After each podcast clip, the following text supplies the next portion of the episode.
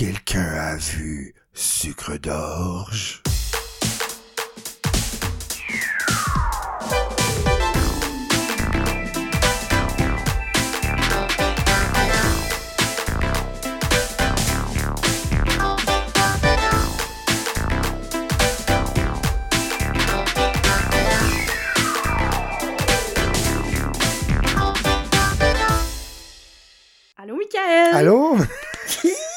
Tu m'as pris par surprise. Allô, Marc-Claude, comment ça va? Ça va bien, toi? Ben oui, ça va super bien. Comment se déroule ta semaine? Eh, super bien. Euh, cette semaine, d'ailleurs, je voulais en parler dans le podcast. Euh, moi puis euh, mon équipe de travail, on a découvert euh, un petit programme qui s'appelle Gather Town. C'est, Ok. c'est vraiment fun parce que tu mets ça sur ton ordi, puis ça te permet de recréer un bureau, euh, une heure de travail, mais virtuel, où Ok. euh, tout le monde peut s'installer à son à son poste de travail, mais tu peux comme bumper dans ton collègue puis rentrer dans son espace puis lui parler un peu comme si c'était dans la vraie vie, tu sais. Puis plus tu t'éloignes parce que tu sais c'est vraiment euh, c'est difficile un peu à expliquer mais c'est genre vraiment une interface où euh, il y a différentes pièces, tu sais, euh, il y a une salle de conférence, euh, il y a une cafétéria, puis quand t'es dans certaines zones, ça tu peux comme communiquer avec les gens, mais si tu t'éloignes d'eux, ça fait comme dans la vraie vie, tu sais, tu les en tu les entends plus, tu les vois Wow. plus, tu sais.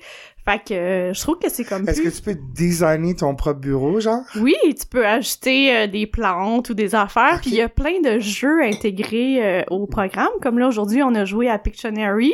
Fait que là, on était comme une gang de collègues à jouer là-dessus, puis c'est ça, ça recrée un peu euh, un environnement de travail, mais en fait, tout virtuel. Puis là, ce soir, je fais un party. Fait que ça, là, au lieu d'être dans un bureau, c'est comme dans une maison. Il y a une cuisine, euh, il y a une table de poker, euh, il y a, fait que il y a comme un balcon où on peut aller fumer dehors. Fait que tu sais, tu peux comme ça participer à des conversations en grand groupe ou en petit groupe de deux à tu sais, Wow. quelques personnes. Puis tu sais comme fait que là j'ai invité plein de monde qui se connaissent pas nécessairement. Fait que tu sais ça va faire vraiment comme si tu arrivais dans un party où tu connais personne. Puis là tu peux rentrer dans un- une conversation de Mm. trois quatre personnes, tu sais "Hey, allô?" en tout cas, je sais pas, je trouve ça vraiment De ce que cute. j'ai vu euh, dans tes stories, les graphiques sont un petit peu comme Zelda, non? Ça Ouais, ouais, peu. c'est très euh, comme comme le base, Nintendo là, le fun. ouais, c'est ouais, vraiment le fun. ouais. Ouais. Cool, ben bon party ce soir. Hey, ben merci, ça serait cool que tu viennes. Ouais, ben oui, j'ai... Qu'est-ce que tu vas nous dire? Non, non, j'ai juste tellement d'affaires à faire, là. Aujourd'hui, Ouais. j'ai commencé une nouvelle job et j'avais de l'école. T'as là- commencé une nouvelle job? Ouais, ouais, ben j'ai commencé une formation euh, chez Post Canada, Ah, ok. En plus de la pharmacie? en plus de la pharmacie, Mais là, ouais. tu vas-tu lâcher la pharmacie ou tu vas Non, faire les deux? idéalement, je ferais les deux parce que j'aime vraiment le monde de la pharmacie. Je Ouais. fais une plot twist, j'adore ça. Puis euh, c'est ça, puis là je dois reprendre mon cours d'école qui était aujourd'hui, fait que je dois je vais écouter ça ce soir. Mais euh, je voulais dire euh, premièrement, on a le 49e épisode de Ouais. complètement buzzant, ce qui est tellement excitant. Vraiment. C'est fou qu'on se soit rendu à, jusqu'ici. Et euh, ben deuxièmement, moi cette semaine, euh, j'ai fait quelque chose de très excitant aussi. J'ai été invité par nos amis de Trois-Bières Ouais. à participer euh, au visionnement d'une émission dont on a parlé justement Ouais. la semaine dernière, euh, des gens pas ordinaires. Donc c'est une, une télé, c'est une euh, télé-réalité de 2004 ou 2005, je me souviens pas. Et euh, bon, ils m'ont invité, on a regardé ça live euh, pour leur euh, Patreon. Fait que ceux qui sont abonnés au Patreon de Trois Bières, vous allez pouvoir me voir la face en train de regarder euh, un épisode qui était vraiment ridicule, qui inclut euh, André Moreau, le jovialiste, et euh, Mado Lamotte, là, qui pète... qui pète une coche clairement scriptée, là, mais... Bref, on a regardé ça, c'était vraiment un bordel, mais j'étais très, très, très enthousiaste et très heureux d'avoir été invité par nos amis de Trois-Bières. Et euh, c'est bien excitant. Ben ouais, vraiment. Et autre chose aussi, j'ai vu, Ouais. euh, merci à tout le monde qui m'a tagué, qui me l'a envoyé en privé, je l'ai reçu je sais pas combien de fois.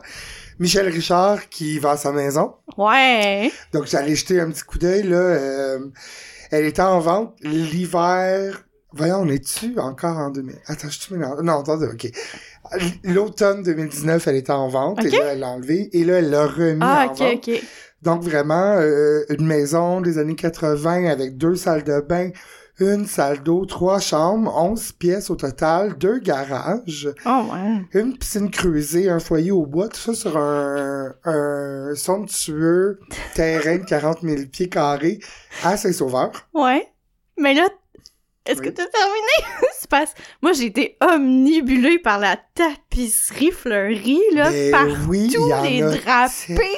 Hey, c'est visuellement très chargé, là. C'est étouffant, on va se Ouais, le dire. ouais, c'est quelque chose. Ouais, euh, puis il y a- il y, a comme au salon, je pense, un genre de pochoir au plafond Ouais, ouais. qui est perturbant, j'ai trouvé. Le gros mur en pierre, les luxueux, les luxueux rideaux, tu sais, comme... En ballon, là, En ouais, ballon, ouais. qui a clairement, ça ramasse la poussière Ah, au ouais, maximum. Euh, les planchers de marbre, le kit de salle à manger avec les bordures dorées sur les chaises. Ça, c'est très années 80, là, vraiment.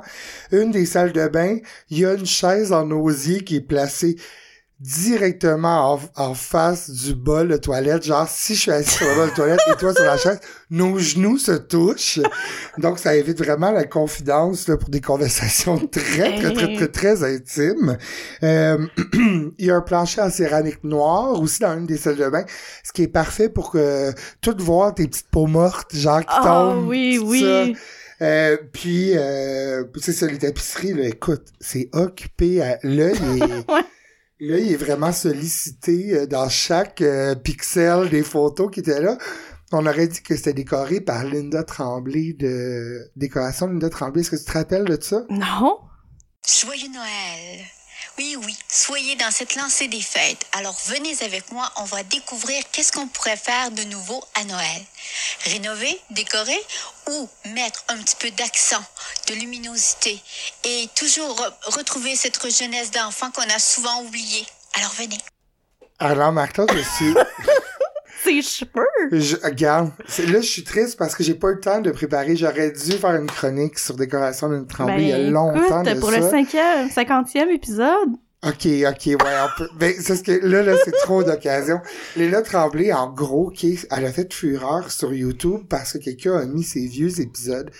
De ce que j'ai compris, que je me rappelle parce que ça fait longtemps, Léla Tremblay a une boutique ou des boutiques au Saguenay-Lac-Saint-Jean et elle est designer. Mais bon, tu sais, c'est de son temps, là. Tu t'as vu les gros cheveux gris choux, là. Ouais. Puis son émission est très attachante parce que elle, elle parle un petit peu comme ça pour essayer de faire, euh, de faire un petit peu euh, un, ch- un, un genre, un petit genre Un charme. chic, un petit charme, mais elle a juste pas le bon parler. Fait qu'elle est comme, ah, il, euh, par exemple, il est très difficile de savoir euh, ce, ce que l'enfant voudrait penser pouvoir, qu'est-ce qu'il voudrait dans sa chambre. Tu sais, genre, ok, tu comprends? Et c'est c'est un délice à regarder. Je vous conseille vraiment Décoration Linda Tremblay sur YouTube. Et tout ce qu'elle fait, elle fait du pochoir, elle découpe la tapisserie. C'est hyper années 80. Wow. Notamment, elle fait une piste de course au mur dans une chambre d'un enfant. OK. Mais c'est épeurant. Puis elle a dit un truc genre... euh, je- ça fait des années que je ne pas écouté, puis je m'en rappelle encore par. Wow. C'est genre... L'enfant voudrait pouvoir dormir les yeux ouverts parce que sa chambre est un rêve. Tu sais, des affaires de même, c'est Wow. tellement... Il faut absolument que ça. Puis la maison de Michel Richard est en plein dans la palette de Lune de Tremblay, là.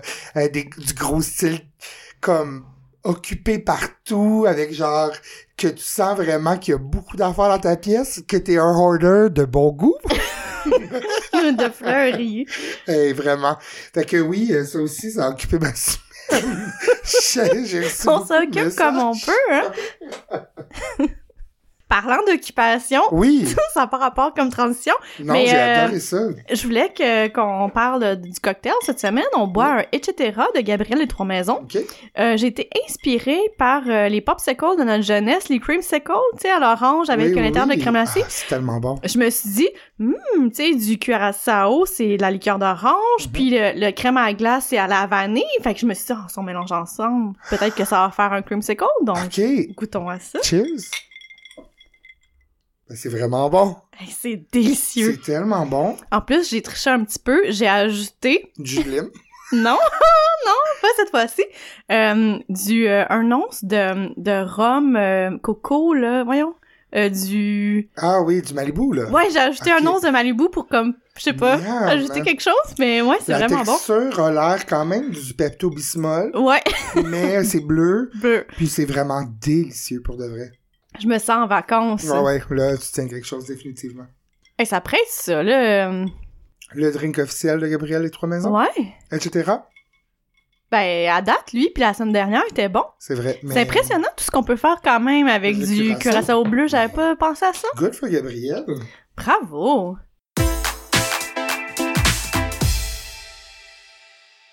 Es-tu prête pour la suggestion de film de soir épée de cette semaine? Je suis plus que prête, vas-y. Tant mieux. Je te parle de, du film Joyride de 2001. OK. OK, donc c'est un thriller qu'on retrouve sur Amazon Prime. Euh, c'est réalisé par John Dahl et c'est scénari- scénarisé par J.J. Abrams, quand même, à qui on, doit- on doit euh, quelques-uns des Star Wars et Lost, la série Lost, euh, producteur sur Lost. Donc, euh, Joyride met en vedette euh, Paul Walker, Oui. repose en paix. Steve Zahn, euh, qu'on a vu notamment dans Riding in Cars with Boys, puis Sahara, et Lily Sobieski, la queen des cheveux longs, pas de coupe, OK. Oui, oui, celle qui joue dans la glace, mais la maison Oui, de glace. de qui on a déjà parlé, Oui. ouais, puis dans Never Been Kissed. Donc alors, euh, l'histoire de Joyride est quand même assez euh, basic. Paul Walker fait un road trip de la Californie pour jusqu'au Colorado pour aller chercher son ami d'enfance, Lily Sobieski, que là, ils sont comme dans un, un spot de flirting, puis c'est la hum, spring break, et les deux doivent rentrer à la maison en avion. Et c'est, comme hometown, les deux Mhm. viennent de là. Mhm. Puis il dit, tu sais quoi, je vais vendre mon billet d'avion, je vais m'acheter un vieux char, je vais aller te chercher, puis on va à la maison en auto, ça va être vraiment un bon road trip le fun. Puis elle est comme, ok. Fait qu'il fait ça. Et en route, il ramasse son frère euh, Steve Zahn à Salt Lake City. En fait, il fait un détour, puisque son frère vient de sortir de prison là-bas. OK. Donc il va le chercher. Euh, pas rien de sérieux, là, je me souviens plus qu'est-ce qu'il a fait en prison, là, mais ça fait pas genre des années. C'est Ok. comme fait arrêter. Et en route, euh, les deux gars font en route pour aller chercher Lily. Comme ça, j'ai dit Goût de vomi dans la bouche! Qu'est-ce qui se passe? Excusez-moi. C'est le etc. Mais je pense que oui. Ça fesse quand même, hein? C'est-tu toi qui cours sur la plage, euh, sur ton fond d'écran? ou Non. c'est- Ok, c'est comme un... un... C'est un stock fond photo, générique. là. Ok. J'étais vraiment, j'étais vraiment impressionné. Bon. Excuse-moi. Dis-je, les deux gars, en route, font Ouais. installer un- une radio CB Ouais, ouais, dans ouais. la vieille Chr- Chrysler que le gars s'est acheté. Évidemment, des gars hétéros ensemble, bon, tout ça. Ils sont en route et ils jouent un tour à un vieux trucker parce que tout le monde se parle, tous les truckers se parlent, se parlent sur les CB. Et euh, Paul Walker se fait passer pour une fille qui s'appelle Candy Kane. Et elle parle avec un trucker qui s'appelle Rusty Nell. Moi, je veux juste te dire en français, c'est meilleur en français, mais sur Prime il est en français de France, c'est pas une bonne idée. Mais la version québécoise, Candy Cane, c'est sucre d'orge et Rusty Nail, c'est chlorrouillé. Alors, euh, euh, il fait semblant d'être une fille en chaleur et il donne rendez-vous à Chlorrouillé dans un motel du Wyoming où est-ce que eux aussi se trouvent, mais ils donnent un numéro de chambre à côté de la leur. OK. Et fait que là, ils entendent Chlorrouillé arriver, puis ils sont comme lol, lol, lol. Mais finalement, le lendemain, ils apprennent que la personne qui était dans la chambre a été tuée. Ah, OK. Donc là, ils se sauvent, euh, tout ça. Ils entendent Chlorrouillé dans le CB appeler sucre d'orge. Je te fais une imitation, j'en profite vu que j'ai une voix euh, un peu Mhm, mhm. Sucre d'orge. Quelqu'un a vu sucre d'orge? Ça me fait penser beaucoup à Pirates des Caraïbes. Euh, Tu sais, celui qui a un œil euh, de verre. J'ai toujours pas vu, moi, Pirate des Caraïbes. Non? Non. OK. Il parle de moi? Ben, c'est parce qu'à un moment donné, il, il- je me souviens pas de la réplique, mais ça, je pense qu'il l'appelle vraiment... Sucre d'orge. Ouais, je pense qu'il dit sucre d'orge, en tout cas. Euh, donc là, euh, il panique, évidemment, et là, Paul Walker prend le CB et dit « Regarde, c'est moi, là, je je suis juste un gars, je niaisais, blablabla. » Fait que là, Chlorier est juste comme « Ben, excusez-vous. » Puis là, au lieu de ça, Steve Zahn pogne la CB, le CB, puis il est comme « Ben, mange, tu sais, comme, il, il est exultant avec lui, tout ça. » Et là, Chlorier dit « En passant, vous devriez faire réparer votre feu arrière. » Donc là, ils sont comme « Oh mon Dieu, il est derrière nous. » évidemment, Ouais. c'est le soir. Fait que là, puis sur les autoroutes, il y a juste ça, des gros camions. Fait que là, ils ont super peur. Et euh, donc là, s'ensuit une course folle, évidemment, là, pour euh, échapper à la mort euh, avec Lily Sobieski et tout ça. Ce film-là, c'est vraiment un, un, tu sais, un film suspense old school là, de série B là, qui se prend pas trop au sérieux puis que c'est pas du gore, il y a pas plein de sang, c'est vraiment juste un thriller. Euh, il y a un petit peu cliché, là, évidemment, Ouais. mais c'est tout du monde likeable, fait que ça se prend vraiment bien. Euh, si bien qu'il y a eu deux suites à ce film-là. Joyride 2, Dead Ahead et Joyride 3, Roadkill, que je dois, que je dois regarder. Juste mentionner que, au Québec, euh, le film s'appelle Une virée d'enfer et en France, Une virée en enfer. Vu qu'il fait Hmm. en tout cas. Voilà, donc 74% sur Rotten Tomato quand même. C'est, je pense que les gens apprécient Hmm. l'effort, tu sais. Je donne un 7 juin sur 10 euh, à ce beau film qui, ah, en passant, si vous l'avez en DVD ou si vous réussissez à le trouver en DVD, il y a quatre, dans les bonus, il y a quatre fins Différentes? Ouais. Tu peux choisir parce qu'ils ont, ils ont filmé et refilmé des fins. C'est ça. Au total, je pense qu'il y en a, ben justement, il y en a cinq. Et il y en a quatre différentes dans les bonus. Ça, Ah. c'est quand même intéressant. C'est le fun, un bon petit div- divertissement.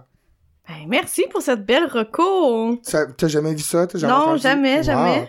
Toi, t'as-tu, euh, qu'est-ce qui se passe de bon ce temps-ci dans ta vie? euh, Euh, ben, j'ai essayé d'écouter euh, ce que tu nous recommandais la semaine dernière.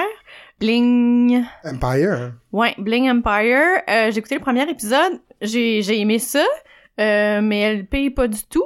Fait qu'il va falloir que je me reprenne là, à les écouter sans lui. Mais euh, ouais, ouais, je, effectivement. Lui, ton- il trouvait ça plate, Mini? Je, je- ouais, je pense qu'il a trouvé ça insupportable. C'est, c'est pas pour tout le monde, peut-être. Non, effectivement, c'est, c'est, c'est du goût raffiné. Ouais. Euh, mais sinon, euh, moi, j'ai participé cette semaine. euh, D'ailleurs, euh, dommage que tu ne veux pas te joindre à nous parce que, en fait, Pierre-Luc Racine de Trois-Bières, hier, il m'a invité à joindre un webinaire. Euh, C'était un webinaire pour aider les gars à dater des filles, comment séduire une femme. Ouf. Donc, c'était comme une gang d'hétéros euh, coachés par un homme. Écoute, il, il aurait fallu que tu sois là. C'était euh, à la fois désespérant, triste et drôle. Euh, le gars, il s'appelle euh, David Paré, il vient de Drummondville, c'est un genre de nouveau marboilard.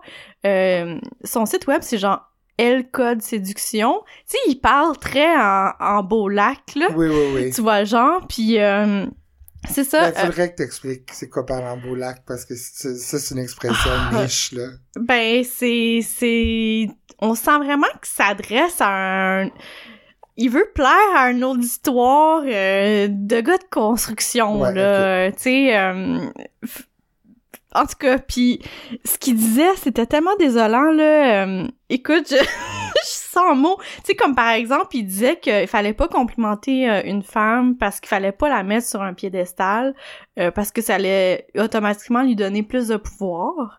Euh, puis là, il donnait comme des conseils, comme par exemple, pour Puis le, le- le pouvoir doit rester au niveau du gars, vu qu'il y en a pas assez, Ouais, mettons. ça allait comme briser, euh, je sais pas trop, la séquence, puis là, la fille, elle allait être turn off par le gars parce qu'elle allait sentir qu'il l'a mis sur un piédestal.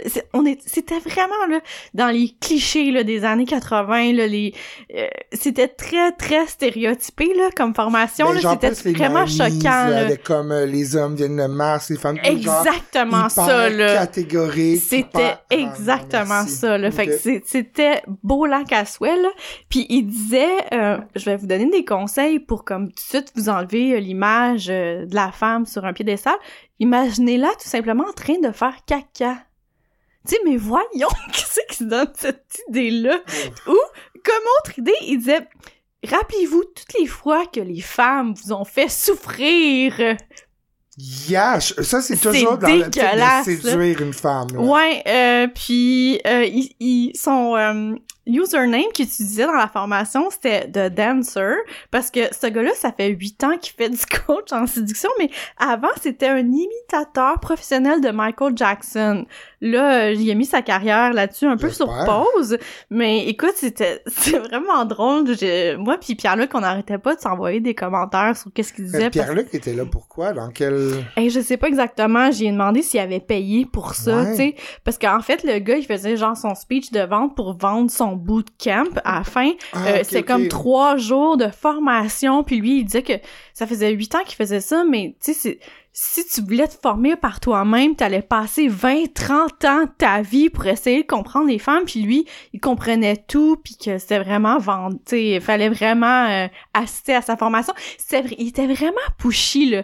Euh, je me suis sentie vraiment comme quand tu vas dans un resort, puis là, il t'amène dans une pièce séparée pour te vendre du time sharing, Ouais. là, parce que là, à la fin, euh, on pouvait comme poser des questions, euh, des commentaires pis tout ça, puis là il y avait comme un spécial sur euh, sa formation de bootcamp, c'était genre quelque chose comme 2000 dollars. Puis là je me disais mais quel argent mal, investi Va voir un psy, tu sais, si t'as pas confiance en toi.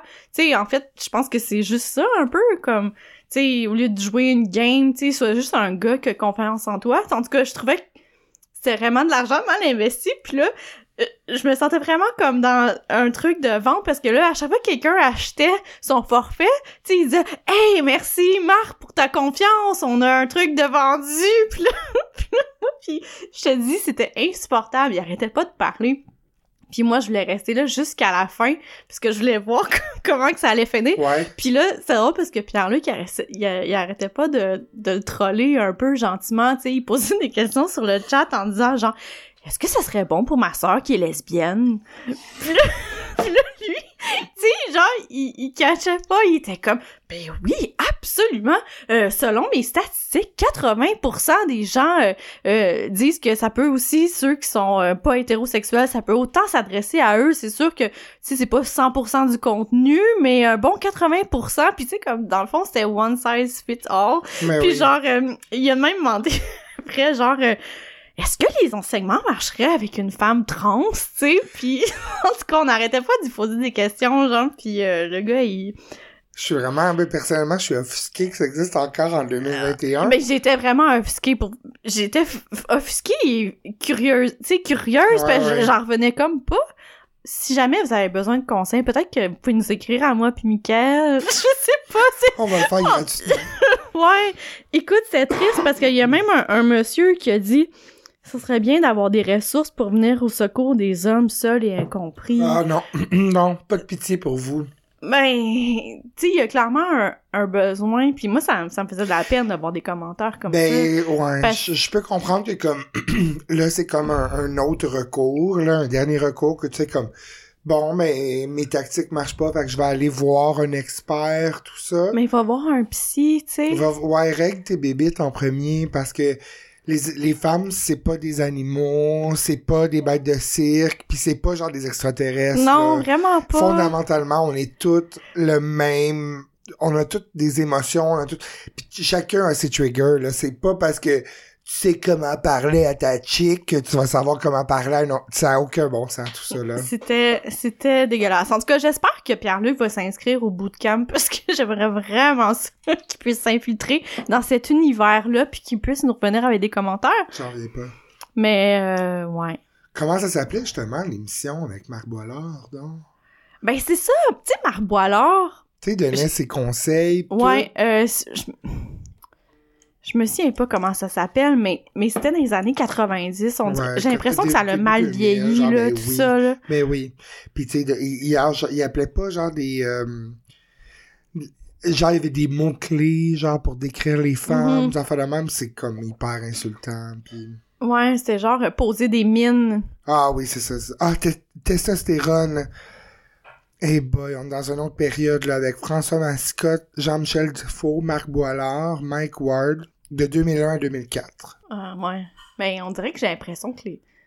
on a vraiment changé depuis ce temps-là. Ça Ben, fait pas si longtemps. j'espère. Mais ouais, c'est rassurant, en tout cas. Hey, Ouais. J'en reviens pas. Mais je sais que il y avait un blog qui s'appelait De retour du Vietnam. Ah, ok. Je sais pas s'il était encore en ligne. Euh, moi, j'aimais ça le lire à l'époque parce que hum, je suis une personne qui s'est toujours intéressée aux relations hommes-femmes. Ok. Puis je trouvais ça comme intéressant d'avoir son point de vue, mais je me demande euh, maintenant si je relisais ce qu'il a écrit, comment que je le verrais. Il m'a envoyé, Marc, son livre d'ailleurs, parce que je lui ai écrit oui. puis je lui avais demandé s'il pensait que ses enseignements avaient bien vieilli, puis il m'avait dit ah, je te laisse juger par toi-même. Il dit pas à 100%, mais il y a des- peut-être des trucs que oui. Fait il m'avait envoyé son livre en version PDF, mais je l'ai, je l'ai pas lu encore. Mais Hmm. si jamais c'est quelque chose qui vous intéresse, je pourrais vous en reparler. Ben oui, absolument. Moi, ça m'intéresse. Est-ce qu'il y avait beaucoup de, il y avait beaucoup de gens à cette formation-là?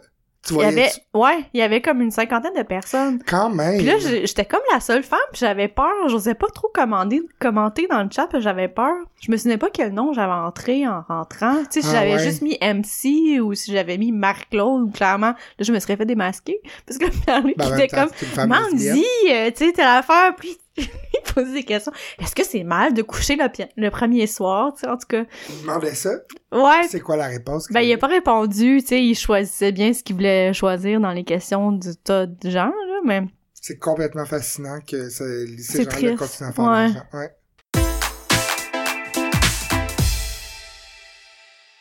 Je voulais faire une chronique un peu différente cette semaine parce que j'ai parlé avec mon amie, euh, je vais pas la nommer, mais euh, c'est juste parce que dans son endroit de travail, elle assiste euh, à des, des personnalités spéciales puis tout ça. Fait que là, cette semaine, j'étais vraiment en mode, tu sais, Lucie, aide psychiatrique euh, à 5 cents dans Ah, Charlie ben Brown. oui, ben oui, absolument. Fait que là, j'ai fait plein de recherches sur euh, les personnalités narcissiques. Euh, euh, J'aurais pu ressortir mes vieux livres de psycho. J'ai étudié en, en psychologie. En tout cas, mais... Euh, fait que j'ai comme ressorti un peu c'est quoi les traits des personnalités narcissiques. Ça a vraiment pas rapport, mais, mais je voulais quand même vous en parler. Est-ce que ça t'intéresse? Parce qu'on a, on a tous autour de nous des personnes vraiment rochantes. Puis, euh, ouais, j'étais vraiment là-dedans cette semaine. Moi, euh, peut-être, euh, il aurait peut-être fallu que j'invite ma psy pour cette, euh, cette Hey, ça aurait été le fun. Mais moi, c'est vraiment un quelque chose qui se passe de récurrent dans ma vie. J'attire beaucoup, beaucoup, beaucoup les gens narcissiques. Euh, on a, tout le monde a des, Ouais. des, des challenges euh, narcissiques. Là. Tout le monde a ses propres... euh, Absolument. euh, absolument. Absolument. Tout le monde, évidemment. Mais euh, moi, c'est vraiment un pattern euh, dans ma vie. Les gens, je sais pas, peut-être parce que j'ai un petit peu le, le syndrome de la mère Teresa, dans le sens que OK. je veux tout le temps aider, puis je veux tout le temps... Fait que j'attire beaucoup les gens qui Fait aiment que parler. Absolument beaucoup. Ouais. OK, fait que tu ferme les yeux puis pense pense à cette personne-là en particulier Ouais. puis essaie de voir si elle fit dans tous les traits, OK? Parfait. Donc ces personnes-là se considèrent comme très importantes, très grandioses. Euh, ils se croient aussi différents des autres, tu sais, ils pensent qu'ils sont parfaits, puissants, euh, ils ont des grands rêves, souvent des grandes aspirations. Puis, euh, les personnes qui les côtoient, euh, leurs amis, doivent aussi être des personnes exceptionnelles. Ils, ils, ils sont vraiment à part là, euh, des autres. Euh, ils accordent aussi peu d'importance aux droits des autres, euh, aux, aux, aux valeurs morales de façon générale. Puis, euh, ils pensent souvent que les autres veulent juste les contrarier, les provoquer. Contrairement à ce qu'on pourrait penser, c'est ça qui arrive, c'est que autant qu'ils qu'ils se démontrent comme étant des personnes exceptionnelles puis qui ont l'air d'avoir une espèce de grosse confiance en eux, euh, souvent, c'est ce qui arrive, c'est qu'ils pensent que c'est des bons à rien, tu sais, c'est un peu comme pour balancer tout ça, c'est très psychologie à 500. Puis, euh, euh, c'est que souvent, leur manque d'estime d'eux-mêmes les amène à tout le temps se sentir vexés euh, pour n'importe quoi. Euh, tu sais, ils, ils, sont pas capables de gérer les échecs, là. Ils ont tout le temps peur de perdre la face devant les autres, ils sont incapables de, de prendre les critiques, ils veulent toujours avoir raison, puis ils sont toujours en train aussi d'exagérer euh, leur réussite puis leur performance, tu sais, pour comme faire passer les autres toujours un peu en dessous d'eux. Est-ce que ça correspond à ce que tu ben avais oui, en tête? Ben oui, 100%, mais je juste, tu sais, comme... Ouais. Ça représente énormément de gens, ça aussi. Là, là tu parles du parfait narcissique. Ben là, ouais, une per- ont un trouble de personnalité narcissique, c'est Ouais. ça, c'est ça les traits. Puis, euh, tu sais, je, je- ça dépend, là, il y a différentes statistiques, mais à ce qui paraît, ça touche comme 1% de la population, mais j'ai vu d'autres études aussi qui disaient que ça touchait comme 6% de la population, puis je sais pas euh, comment me positionner par rapport à ça, parce que j'ai l'impression qu'il y en a vraiment plus que ça. Ben, je vais te passer mon sel, si tu veux. Ouais. Ouais, je- ça, ça doit être moi qui... Je dois connaître les 6% parce que j'en connais vraiment. Ouais. Oui, oui, oui. C'est fou! Oui, oui, c'est vraiment... C'est beaucoup, comme tu dis, du, du manque de confiance Ouais, qui se transcrit par euh, de l'arrogance Ouais. ou euh, quelqu'un qui aime s'écouter parler. puis tu vas, tu vas lui dire, ah, c'est très facile, tu vas poser la question, euh, qu'est-ce que tu as fait cette semaine? Et la personne va te répondre, mais elle ne te retournera Non. pas jamais la question. Ou tu vas lui répondre et euh, tu vas dire, ah ben moi j'ai fait, puis c'est comme, Hmm, puis il va avoir comme une follow-up question, puis après ça, Ah, ouais. on, on change parce que c'est insupportable pour eux de s'intéresser à quelqu'un d'autre Ouais. parce que là, ça redéfait encore, encore plus leur estime. Oui, Ouais. continue, excuse-moi. C'est souvent plus les hommes qui sont touchés que les femmes. OK. Euh, puis c'est souvent aussi des dépendants affectifs. Toi, tu penses-tu que c'est quelque chose... Euh, est-ce qu'on on est comme ça ou on le devient? Tu sais, c'est- une bonne question parce que c'est dur à, à dire parce que la job d'un parent, c'est de build l'estime en récompensant souvent à outrance, ouais, en soulignant chaque fait et geste d'un enfant. Ouais. en- Fait que c'est dur de dire est-ce que tu deviens comme ça ou dé- t'étais déjà comme ça anyway. ouais, Mais je pense que c'est un gros système de défense pour les gens, puis ils deviennent tout simplement comme ça avec le temps. Ça, c'est mon opinion Ouais, personnelle. Je pense Ben, que c'est comme un système de valable. défense au départ, puis finalement, tu te crois tellement là-dedans que Mhm. ça devient ton trait de personnalité. Là. Mhm. Parce que selon l'association lavalloise de parents et amis pour le bien-être mental, c'est ma référence, euh, eux, ils, disent que c'est euh, c'est quelque chose qui se développe.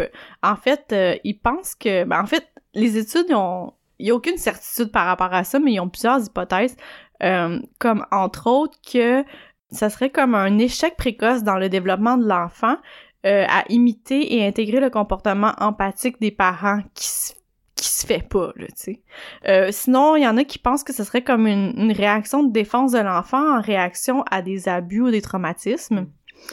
Ou euh, ça serait genre un, un dysfonctionnement à l'enfance à cause d'un coucounage excessif des parents ou euh, des parents qui auraient comme vraiment des, des trop grosses attentes. Mais je pense que le dernier point, Ouais. c'est souvent... En tout cas, mon feeling à moi, c'est que c'est souvent ça, j'ai l'impression. Ben, c'est les je- deux séparés, oui, effectivement. Puis, c'est quelque chose sur quoi je me questionne souvent en tant que parent, justement. Mhm, mhm. Elle est où la limite entre j'encourage mon enfant, Ouais. Puis j'ai en fait à croire, parce que, tu sais, Ouais, c'est ouais. pas si cool que ça qu'il ait ramené son sac à goût à la maison, là. Ouais. C'est pas si impressionnant que ça. Mais, je veux l'encourager pour qu'il apprenne que c'est bien. Puis aussi, tu veux jamais que ton enfant sente comme de la merde. Fait que toujours, mais elle est où la limite? Elle est où, tu sais, comme, t'as bien fait ça, mais tu sais, on le soulignera pas à chaque fois. Puis, je pense que ça, c'en est un. Puis, l'autre que t'as dit aussi qui est super valide, quelqu'un qui va manquer de cet attachement-là, de cette, euh, euh, de ces récompenses-là en étant jeune, je pense qu'il va compenser justement en grossissant, comme tu dis, ses réussites pour essayer de se faire valoir encore Ouais. plus. Les deux, je, je, je je crois à cette euh, théorie de l'association lavalloise, absolument. C'est vraiment intéressant. Puis là, euh, il y avait comme une dernière partie euh, de l'association Lavalloise qui disait, euh, qui aidait un peu les gens à comment dealer au quotidien, Ouais. ceux qui vivent avec des personnes narcissiques. Puis il y avait comme quelques conseils que je trouvais intéressants. Le premier, c'était de reconnaître que ces personnes-là sont vulnérables, euh, que c'est des personnes qui souffrent au final, puis de montrer, euh, de faire preuve de plus de tolérance envers eux. Hmm. Je sais que ça peut être parfois difficile, Ouais. mais il faut quand même se, se rappeler ça. Mais c'est important aussi de s'affirmer adéquatement vis-à-vis eux, euh, de les critiquer, mais en étant super précis, puis seulement quand c'est nécessaire, tu sais, en lui montrant euh, des exemples de leur comportement, à quel point, comment ça affecte les autres. OK. Faut que ça repose sur des faits. Ouais, OK. Euh, faut aussi les féliciter quand ils font euh, des bons coups, mais comme c'est ça, comme tu dis tantôt, sans exagérer, euh, tu sais, comme quand même leur montrer notre approbation. Oui? Le truc avec ça, c'est que les gens, les gars narcissiques, ben là, je vais dire les gars, parce que bon, les gars narcissiques vont avoir tendance à s'entourer de gens qui, eux, expriment leur manque d'estime d'eux-mêmes Ouais. en survalorisant les autres. En, fait que ça, ça va les nourrir encore Absolument. plus. Quelqu'un qui va dire comme, aïe, aïe, aïe, moi, j'ai rien, je suis personne d'extraordinaire, je suis rien, fait que je vais faire sentir Ouais. l'autre tellement bien. Ben ça, ça nourrit les, les traits... C'est un euh, combo parfait. Ben là. oui, absolument. Puis je pense que euh, inconsciemment, ils s'entourent de gens comme ça. Ouais. Mm. Aussi, ils disent de... Comme la personne, elle, elle pense qu'elle mérite plus que les autres, euh, il il faut quand même être discret sur nos réussites. parce que ça risque de les vexer. Ok, ouais. Là, tu sais, je parle surtout en contexte de si vous vivez avec tu sais, Ouais, votre ouais. conjoint comme ça, tu sais, ça peut comme créer un peu... euh, Ça doit être très épuisant. ça doit être vraiment difficile. Fait que c'est ça. Puis faut éviter euh, de contredire tout le temps parce que sinon ça va juste devenir intolérable. Mhm. Puis euh, c'est ça, faut vraiment faire preuve d'empathie. Puis euh, C'est difficile, c'est très difficile. C'est d'être vraiment difficile. ouais, Mhm. parce que c'est c'est vraiment drainant. Mais parce qu'on oublie qu'il se, cache une grosse vulnérabilité en tout ça. T'as juste envie, de dire qu'il est vraiment pas plus spécial que personne, sais, de manger de la marde. Ouais. C'est difficile. Ouais. Tellement, en tout cas, c'est c'est vraiment un sujet qui me fascine. C'est fascinant, effectivement. C'est fascinant, puis en même temps, c'est vraiment drainant parce que les narcissiques peuvent avoir tellement un gros impact sur l'estime de soi d'une personne qui- Ouais. qui, a des enjeux narcissiques beaucoup moins élevés.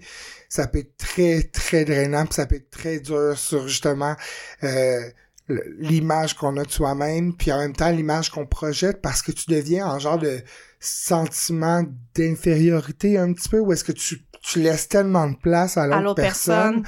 que finalement toi-même tu te dis ben j'ai peut-être rien à offrir finalement Ouais. parce que ça fait tellement de sens cette relation là puis le petit peu qu'il te donne finit par te nourrir puis tu dis ah ben je suis vraiment rien tu sais comparé à quelqu'un qui a des idées de grandeur comme lui quelqu'un qui a des plans comme lui. Mais tu sais faut prendre un temps d'arrêt de faire réévaluer de faire comme hmm, il est il est bien ordinaire dans le fond. Fait que c'est Ah, difficile quelqu'un qui va chercher l'approbation puis quelqu'un qui a pas d'estime de soi c'est très difficile de de de sortir de du d'une relation narcissique En tout cas, si jamais vous avez des commentaires à nous faire, bien dit. c'est vraiment deep, mais je pense que c'est nécessaire de parler de ces choses-là des fois. effectivement Euh, si jamais ça vous tente euh, de nous en parler, euh, ça va nous de venir faire plaisir. euh, Ouais, ou devenir des cas, des ouais. psys, des personnes, des faits vécus. on, on veut vous entendre. Si tout ça vous intéresse, on vous suggère de d'aller sur notre page Instagram et d'acheter notre bootcamp. À 2000 dollars! Hey! Pour vous débarrasser des caves narcissiques. tu sais. Hey, il donnait des outils sur comment se pas, pas se faire manipuler par des femmes. Tu sais, comme ça, on Ah, était genre si, là, des étiez- manipulatrices. ben oui. Des démons. C'était choquant, là. Yark.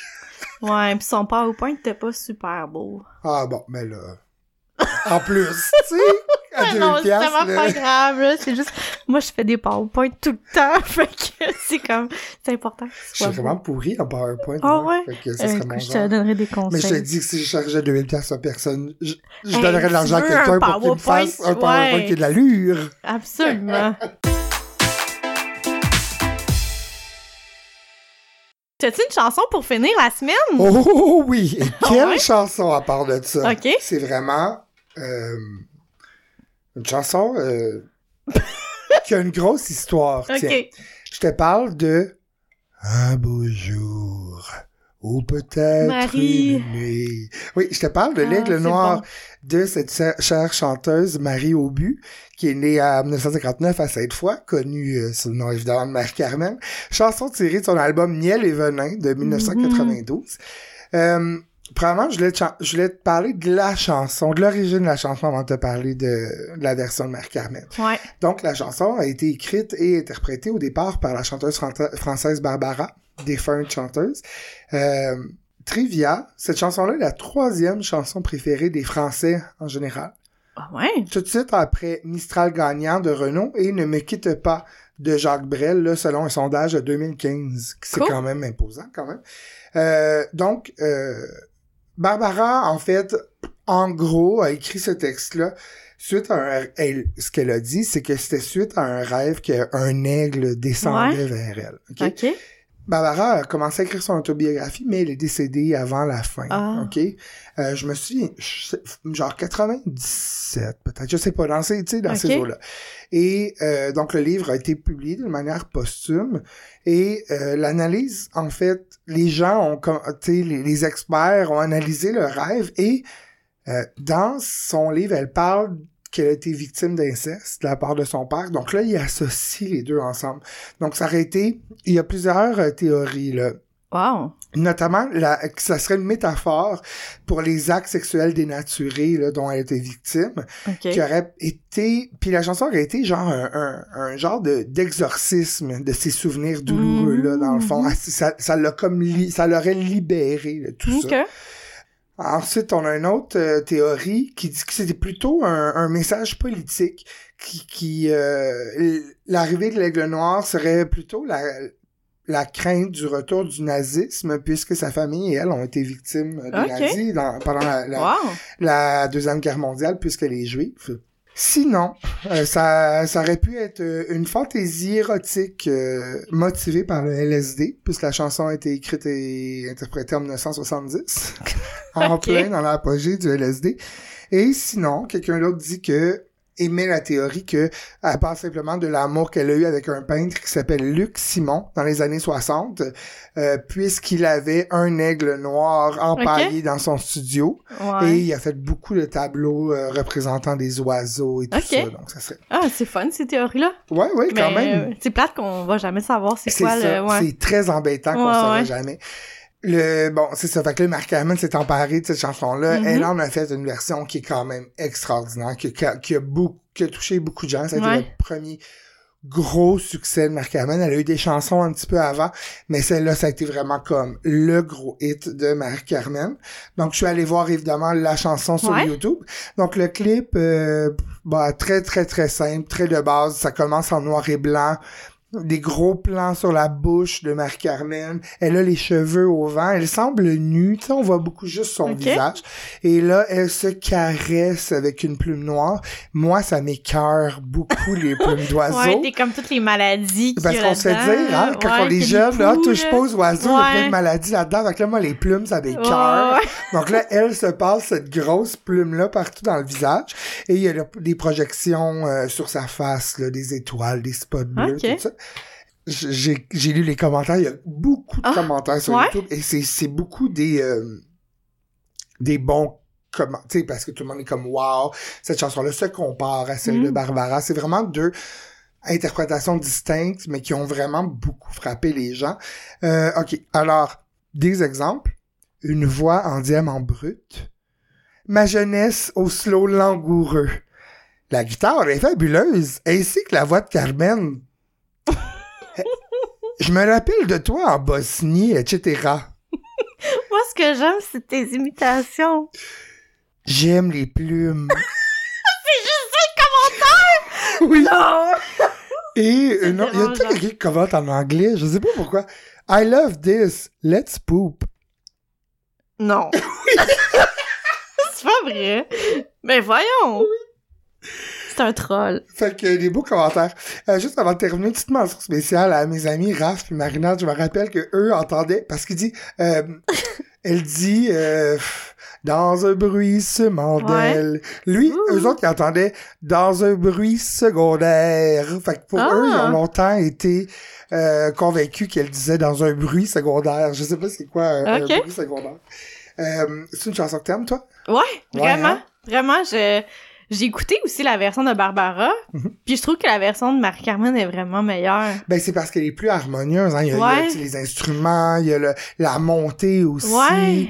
Ouais, effectivement. C'est vraiment une belle chanson. On- Je me souviens que des fois, tu me faisais des lifts au milieu de la gauche de terre, on Ouais. la criait dans le char. Tellement, c'est Ouais. tellement bon. Ah, j'ai envie de faire un tour de tout avec toi. C'est- Mon bout préféré de la chanson, c'est vraiment Oui.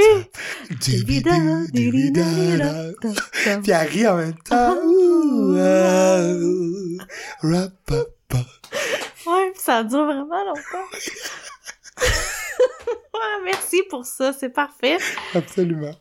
Donc, euh, vous pouvez nous suivre sur Instagram, complètement buzzant, sur euh, Facebook aussi. On vous invite à nous écrire. Euh, on vous invite aussi à nous envoyer des commentaires euh, sur Apple Podcast, ça nous aide vraiment beaucoup. Euh, puis aussi, vous pouvez commander du CBD et ou du THC sur le site web Birch and Fog. Et si vous utilisez le code euh, dans votre panier au moment de passer la caisse buzzant, vous allez obtenir un rabais. Je crois que c'est de 20 dollars sur votre achat de 50 dollars. Exactement. Ben, merci, tout le monde. À bientôt. À bientôt. Bye.